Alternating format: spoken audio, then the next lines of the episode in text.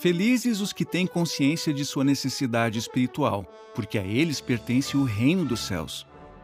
Felizes os que choram, porque serão consolados. Felizes os de temperamento brando, porque herdarão a terra. Felizes os que têm fome e sede de justiça, porque serão saciados. Felizes os misericordiosos, porque serão tratados com misericórdia. Felizes os puros de coração, porque verão a Deus.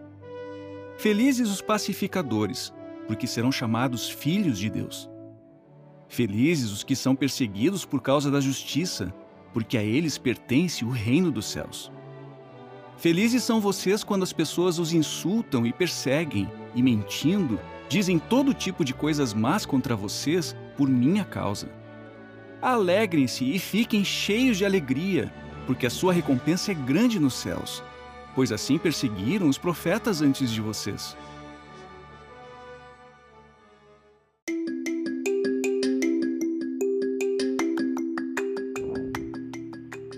Crie bons hábitos.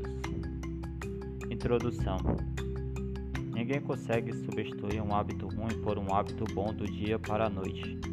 Então, será que vale a pena tentar? A Bíblia diz.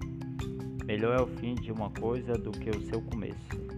Eclesiastes 7:8. Esta revista vai mostrar como a Bíblia pode ajudar as pessoas a criar bons hábitos.